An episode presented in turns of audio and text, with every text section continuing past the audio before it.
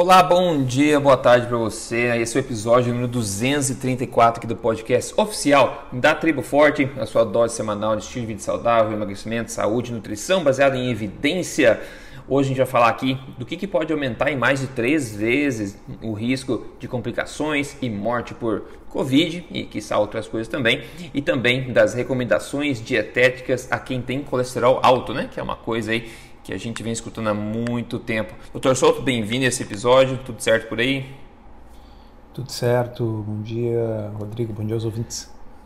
Pessoal, vamos lá então. Ó, tem um estudo recém-publicado dia 25 de agosto agora no jornal Diabetes Care, conduzido pela Tulane University em Nova Orleans, nos Estados Unidos. Tá com a seguinte manchete: é, é, síndrome metabólica foi associada a piores desfechos para pacientes com Covid-19 e disseram que pacientes hospitalizados com Covid, que tinham já uma combinação de alta pressão sanguínea, obesidade, diabetes, tinham mais três vezes chance de morrer da doença, segundo esse novo estudo, né? Como o líder do estudo falou, abre aspas, juntos, né, obesidade, diabetes e pré-diabetes, alta pressão arterial, eh, níveis anormais de colesterol, são todos, né, todos é, é, marcadores assim, preditivos de alto índice de morte nesses pacientes de Covid. Eles falam que é, quantos mais desses marcadores você tem, quanto mais você tem, pior será o desfecho. Estou traduzindo é, simultaneamente aqui. Eles falaram que eles seguiram aí o desfecho de 287 pacientes que foram hospitalizados com Covid-19 nesse na Tulane Medical Center, lá na universidade deles, em Nova Orleans, entre o março, dia 30 de março e dia 5 de abril, que foi o pico da pandemia em New, New Orleans. Né? Mais de 85% dos pacientes foram identificados como é, negros e também a idade média foi 61 anos, né? É, e também quase 57% deles eram mulheres. Falam que a, as condições mais comuns dentre essas pessoas que foram hospitalizadas foi hipertensão, 80% deles tinham hipertensão, 65% tinham obesidade, 54% diabetes e baixo HDL, 39%. Eles falam que quase 66% dos pacientes no estudo tinham síndrome metabólica. Né? Quando esses, esses pacientes foram é, comparados né, com pacientes sem a condição de, de síndrome metabólica, eles viram que 56% dos pacientes que tinham síndrome metabólica precisaram ser colocados na UTI, enquanto somente 24%, ou seja, menos da metade dos pacientes sem síndrome metabólica precisaram entrar na UTI.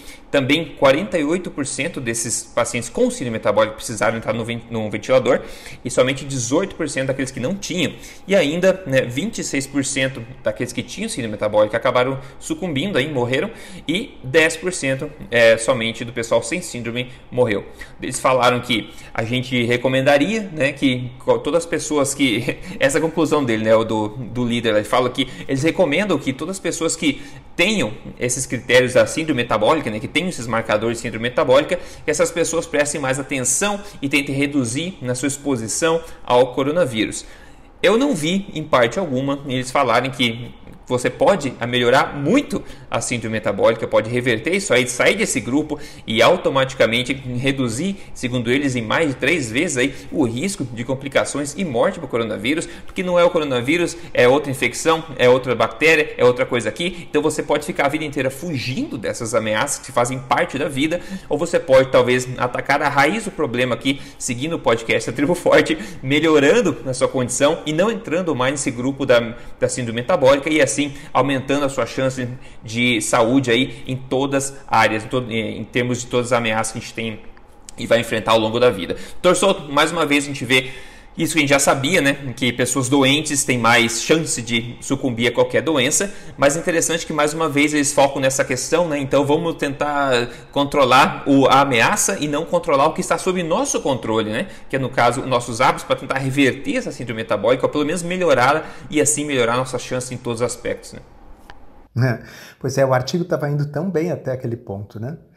E uh, tem dois, uh, dois aspectos legais para a gente salientar. O primeiro é assim, várias vezes a gente falou aqui, todo mundo já ouviu falar que obesidade é um fator de risco para um quadro mais grave de Covid.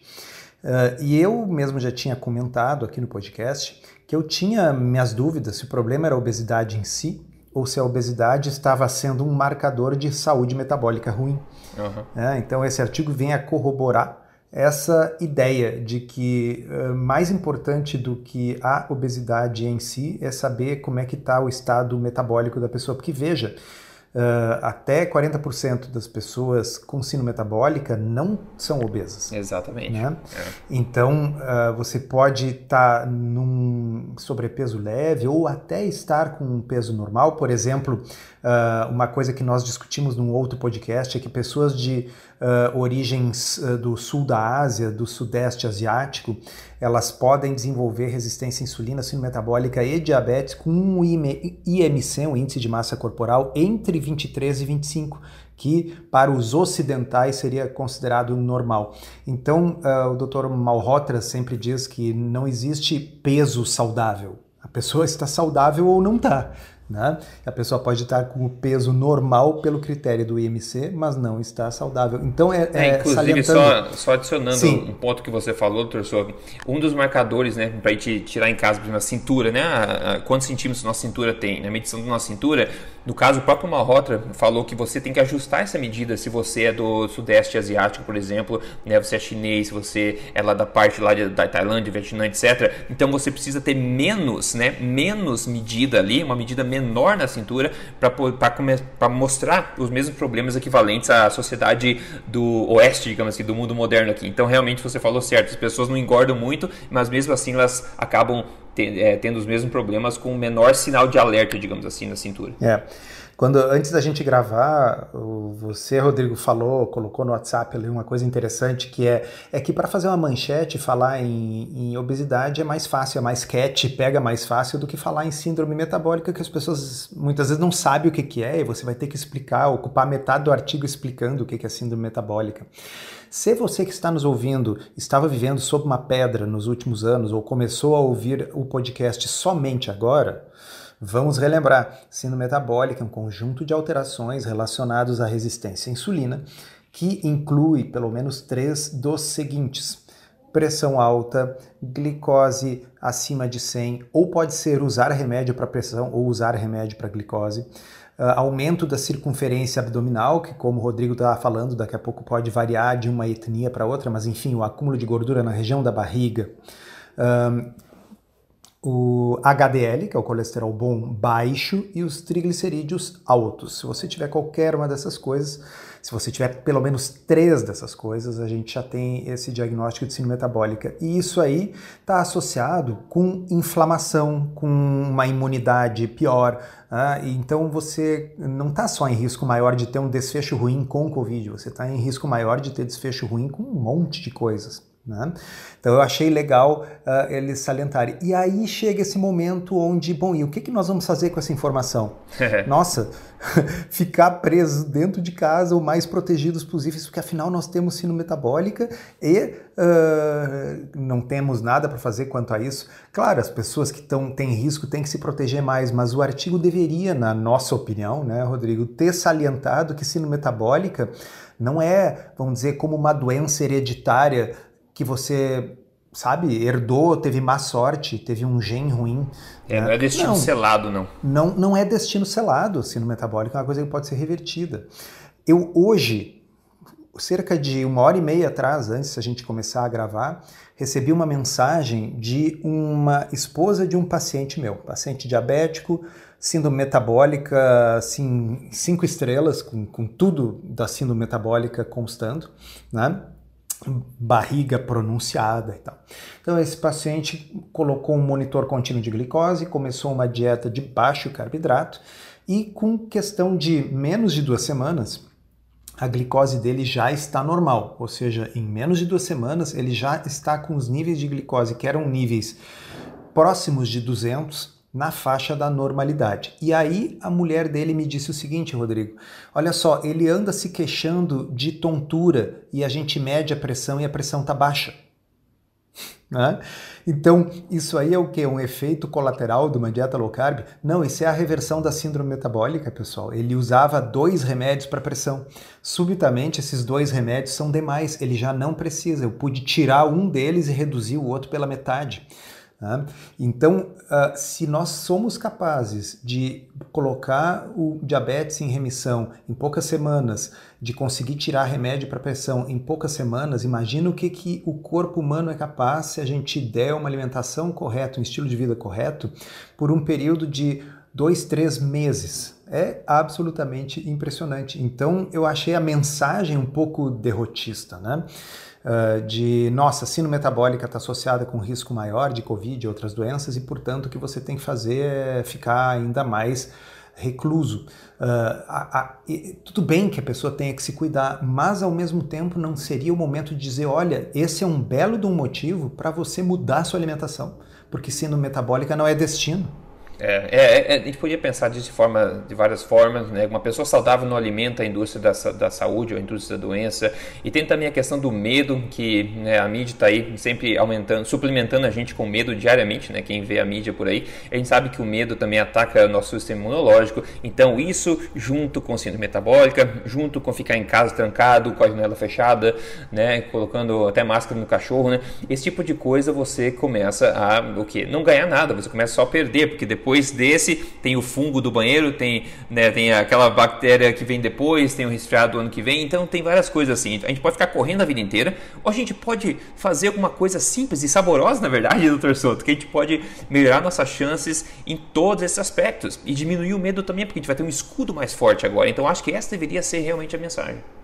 É, existem algumas poucas doenças genéticas que, que, que, realmente são determinísticas, né? Pega a doença de Huntington, aquela uma doença neurológica degenerativa que é passada de pais para filhos, pais eu digo tanto faz pai ou mãe, né? Uh, e, e, te, e, é autossômica dominante e, e, se você tem aquele gene você vai desenvolver a doença. Uh, então é, é, existem poucas doenças que têm este comportamento. A esmagadora maioria das patologias crônicas e degenerativas que afetam o ser humano o que você herda são predisposições. Você pode estar mais predisposto a ter sino metabólica ou menos como no que o exemplo que nós estávamos falando, né? Se dependendo da sua origem étnica, você pode ter que engordar mais até adoecer, ou se você engordar só um pouco, você já desenvolve a síndrome metabólica. Mas você sempre tem a opção de não engordar ou de emagrecer se você uh, mudar a sua alimentação e parar de basear a sua alimentação em comida processada, em açúcar e farinha. Então, uh, é, é mais ou menos o assunto que eu estava conversando com um colega médico esses dias, que uh, disse assim: Olha, eu não costumo pedir exame de insulina no exame de sangue porque não vai mudar minha conduta. Eu digo: Olha, mas eu acho que muda, porque se nós sabemos que a resistência à insulina é maior, vamos uh, cuidar mais dessa parte de, de, de, de, estilo de vida, além do que a gente tem como saber se está melhorando e acompanhando. E outra coisa, até para medicamentos, tem determinados remédios, são os inibidores da SLGT2, que você vai usar se a insulina estiver mais alta, mas não vai usar se ela estiver mais baixa. E aí a resposta do colega endocrinologista foi assim: bom, mas uh, não tem um remédio para baixar a insulina. Exato. É o viés Sim, médico, pessoal, não adianta, né? Não tem mesmo, né? E você baixa e baixa ela muito, e baixa ela fácil, e baixa ela rápida, mudando o seu estilo de vida. Né? Então parece que não há o que fazer se não tiver um remédio para aquilo. Sim, eu não tenho um remédio para que cure a síndrome metabólica. Agora, eu consigo botar a síndrome metabólica em remissão em pouco tempo com uma mudança de estilo de vida, mas parece que se não tem um remédio para aquilo, não tem solução, né? Exato. É aquela questão, né? A minha prescrição para você é você ir mais na churrascaria e menos na panificadora, basicamente. que não é sofrimento de jeito nenhum. Né? Exatamente. Bom, pessoal, é, como você sabe, as coisas estão erradas bastante em várias áreas aí é, do mundo, também nessa questão que a gente está falando da síndrome metabólica, e também na questão de recomendações dietéticas, né? Como a gente vai ver agora em termos de alto colesterol e recomendações alimentares. Uma revisão recente publicada no British Medical Journal, né, autorada pelo cardiologista né, britânico Asim Malhotra, que a gente fala diversas vezes aqui, é a Universidade também do Sul da Flórida, tem a seguinte manchete: eles falam recomendações dietéticas para pessoas com hipercolesterolemia familiar uma área livre de evidências. Hum, ele usou de novo esse termo, né? Uma área livre de evidências, ou seja, as recomendações dietéticas para pessoas com colesterol alto é, estão baseadas em nada, basicamente no deserto de evidência. Eles falam. Eles analisaram as recomendações para pessoas que apresentam altos níveis de colesterol e a norma é se recomendar o que? Todo mundo já sabe, baixo consumo de gorduras saturadas e baixo consumo de colesterol, mas segundo os autores, né, não existe evidência alguma para se justificar isso e também não existem evidências de que isso irá diminuir o risco cardiovascular dessas pessoas. Aliás, isso vem né, em luz, aquela, no episódio passado a gente falou daquela é, meta-análise estado da arte que foi publicada sobre gordura saturada, mostrando exatamente isso, a melhor revisão da evidência possível sobre gordura saturada, mostrando que não reduz é, risco cardiovascular, etc. Enfim, isso só vem a corroborar. Daí os autores categorizam essas pessoas né, com, como essas pessoas que estão com alto colesterol anormal no corpo, né, alto colesterol, é, eles categorizam elas como intolerantes a carboidratos, né, ao invés, e não intolerantes a gorduras. Né? Eles analisaram as pessoas que desenvolveram é, é, doença cardíaca das pessoas e as pessoas que têm alto nível de colesterol e viram que essas pessoas se encaixam no diagnóstico do que? Do que? Síndrome metabólica, o que é resistência à insulina, que é basicamente intolerância a carboidrato, pelo menos temporária. Então eles vão dizendo aqui que ao invés de reduzir gordura saturada e reduzir colesterol na dieta, como todo mundo recomenda, como é a norma, eles sugerem que a redução seja do que está causando problema, que sejam, é, como a gente já falou, refinados, carboidratos processados, etc., porque assim a gente vai conseguir voltar essas pessoas à saúde. E, na verdade, na minha opinião, uma das piores coisas que você pode fazer para uma pessoa que tem síndrome metabólica é sugerir que ela retire colesterol e retire é, gordura saturada, que basicamente isso se traduz em retire alimentos, os alimentos mais nutritivos do planeta Terra. Então, quando você retira ele, o que, que sobra? Vai sobrar pão refinado, massa, que é tudo aquilo que na, na cabeça do, dos governos parece ser saudável e acaba só cata, é, catalisando esse processo desse, dessa espiral negativa e piorando a situação dessas pessoas. Então, mais uma pedra aí nesse, nesse monte gigantesco de, de pedras nesse sentido, Torçoto. Né? Esse paper ele é um paper para sacudir um pouco o status quo, para levantar hipóteses. Né? Uh, na verdade, como eles bem colocaram, assim, não é uma questão de que a gente tenha evidência no sentido oposto, é, a gente não tem evidência. Né? Então, o que está se fazendo é se basear em, em mecanismos. E uh, tem uma frasezinha que eu gosto, que eu volto e meia repito aqui, que é assim: uh, os mecanismos pavimentam o caminho para o inferno. Né? Muitas vezes no passado, na nutrição em particular, as pessoas pensando em mecanismos pelos quais determinada coisa deveria ou não deveria funcionar chegaram a conclusões erradas. Né? Então, uh, por exemplo, você começa a pensar no, no, colesterol que você encontra na placa de aterosclerose. Bom, então se você comer menos colesterol, você vai ter menos chance disso acontecer. Uh, tá bem, é um mecanismo que poderia ser verdade? Pode, mas aí a realidade que o colesterol que você come pouco altera o colesterol do sangue. O colesterol do sangue isoladamente não tem muita correlação com se você vai ter aquela placa ou não. Você precisa ver as frações, você precisa ver se a pessoa tem resistência à insulina ou se não tem. E o problema é o seguinte: depois que uma determinada perspectiva se torna dominante, que todo mundo come, que começa a virar um pensamento único, como é que você vai gerar evidências? Porque as agências reguladoras, não as agências reguladoras, as agências que controlam os fundos para pesquisa. Então, nos Estados Unidos, por exemplo, é o NIH, o National Institute of Health. No Brasil seria o CNPq, a CAPES, né? Essas agências que têm fundos para fornecer dinheiro para pesquisa.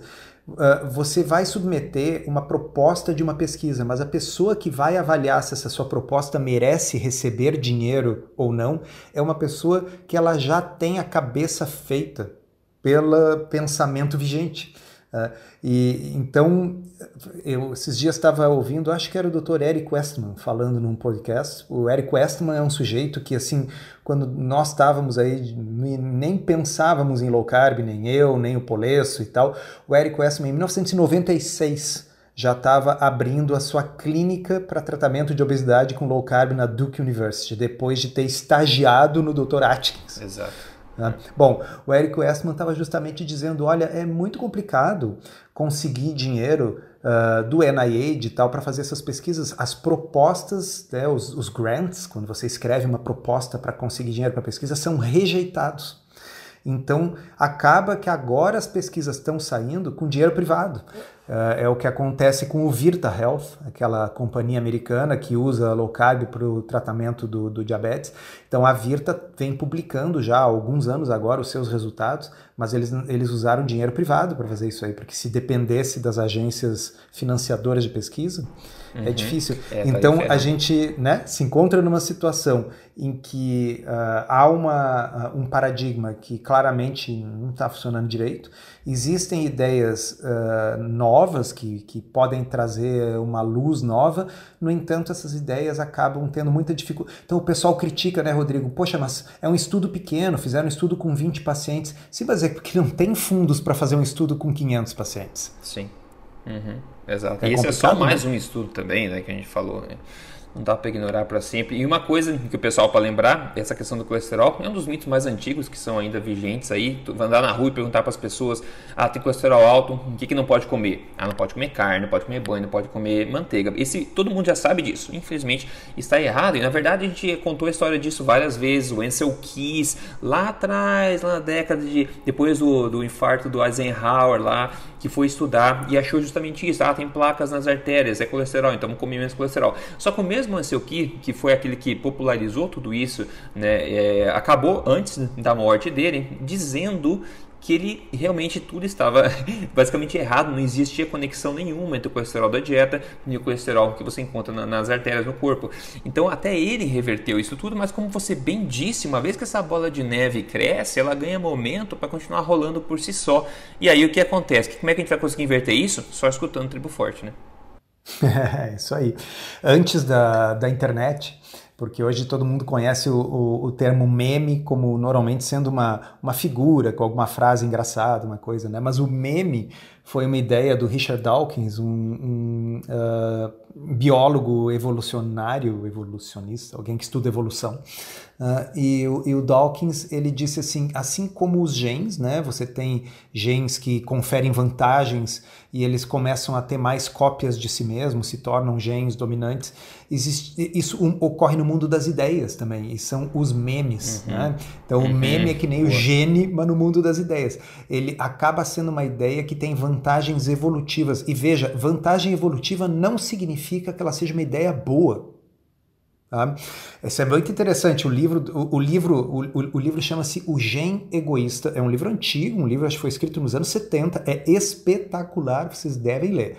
Uh, e lá uh, ele explica assim: um vírus, por exemplo, também é um gene que teve sucesso. Esse vírus que anda rolando por aí, Covid-19, uh, SARS-CoV-2, ele, ele, com certeza tem um conjunto de genes de alto sucesso. Então, ter sucesso não significa ser bom, ter sucesso é conseguir fazer mais cópias de si mesmo. Então, ideias ruins podem ser grandes memes. Né? Depois que um meme Uh, tem sucesso, como essa história de que tem que reduzir o colesterol na dieta, tem que comer menos ovo e tal, aquilo se solta e vira um vírus que circula por anos e anos, e para conseguir erradicar aquilo ali, que nem estão erradicando a polio agora na África, nossa, são décadas. É, é verdade, não, com certeza. É, e você pode ficar vendo memes por aí, ou pode fazer como o Felipe Penteado aqui, que ele falou o seguinte, mandou uma foto antes e depois, ele falou, tô passando por aqui, para compartilhar mais resultados contigo, te incentivar a nunca parar de ensinar sobre nutrição de verdade, por 4 meses e 20 quilos a menos e principalmente uma total liberdade alimentar. Muito obrigado por tudo. Parabéns, Felipe, aí. parabéns a foto antes e depois, mostra o resultado claramente aqui. E uma coisa legal que ele falou, a liberdade alimentar, é bem isso, né? Com você melhorar a sua condição, perder peso, como a gente sempre fala aqui, não precisa se privar, não precisa se matar e sofrer, denegrir a sua qualidade de vida, mas o oposto disso, ganhar liberdade alimentar, entendendo as poucas simples coisas que fazem, que são responsáveis por essas mudanças todas e construir um novo estilo de vida aí que você pode sustentar a longo prazo. Você pode fazer isso sozinho, escutando todos os podcasts aqui do Tribo Forte, vendo as centenas de vídeos que eu posto no YouTube semanalmente também, acompanhando a gente nas mídias sociais, ou se você quer uma ajuda estruturada passo a passo, você tem a opção de entrar no programa código emagrecerdevez.com.br para você contar com essa ajuda estruturada lá. Fica a sua escolha aí. Maravilha. Doutor Souto, tá, chegou a hora de você contar o que, que você degustou no seu almoço, porque agora está gravando depois do almoço no teu horário aí, né? Isso. Então, para a felicidade geral, pelo menos minha, reabriu o meu restaurante preferido de grelhados. Então, eu fui uhum. lá e aí eu fiz um, uma espécie de um estudo randomizado cuja pergunta era o seguinte: uma vez tendo limpado o palato, o paladar com uma saladinha mista, eu tinha que ver o que, que era melhor, a picanha, o entrecô ou o assado de tira. Né? Então eu comi uma certa quantidade de cada um, repetindo para poder tirar a dúvida e tal, e cheguei à conclusão que pelo menos no dia de hoje o assado de tira estava imbatível.